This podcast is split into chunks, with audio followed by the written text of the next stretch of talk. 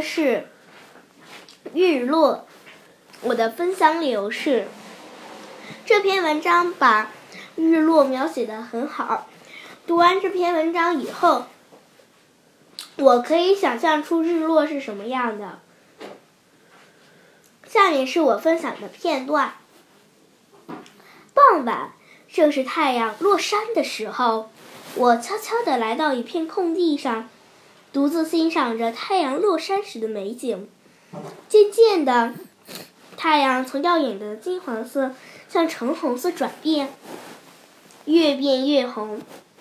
周围的云朵也从洁白变成了五颜六色，好像一个白姑娘披上了绫绫罗绸缎，又好像天上的仙女落入凡间。那景色是那么迷人，就像大师的油画板。样样齐全。不久，太阳变成大红色的了，就像一个秋后的苹果，红的那么鲜艳。日落的速度加快了，不一会儿就被遮住了半边脸。它发出的道道红光，让绿叶放出了金色的光芒，漂亮极了。慢慢的，太阳不见了，也许是这个红姑娘入了闺房。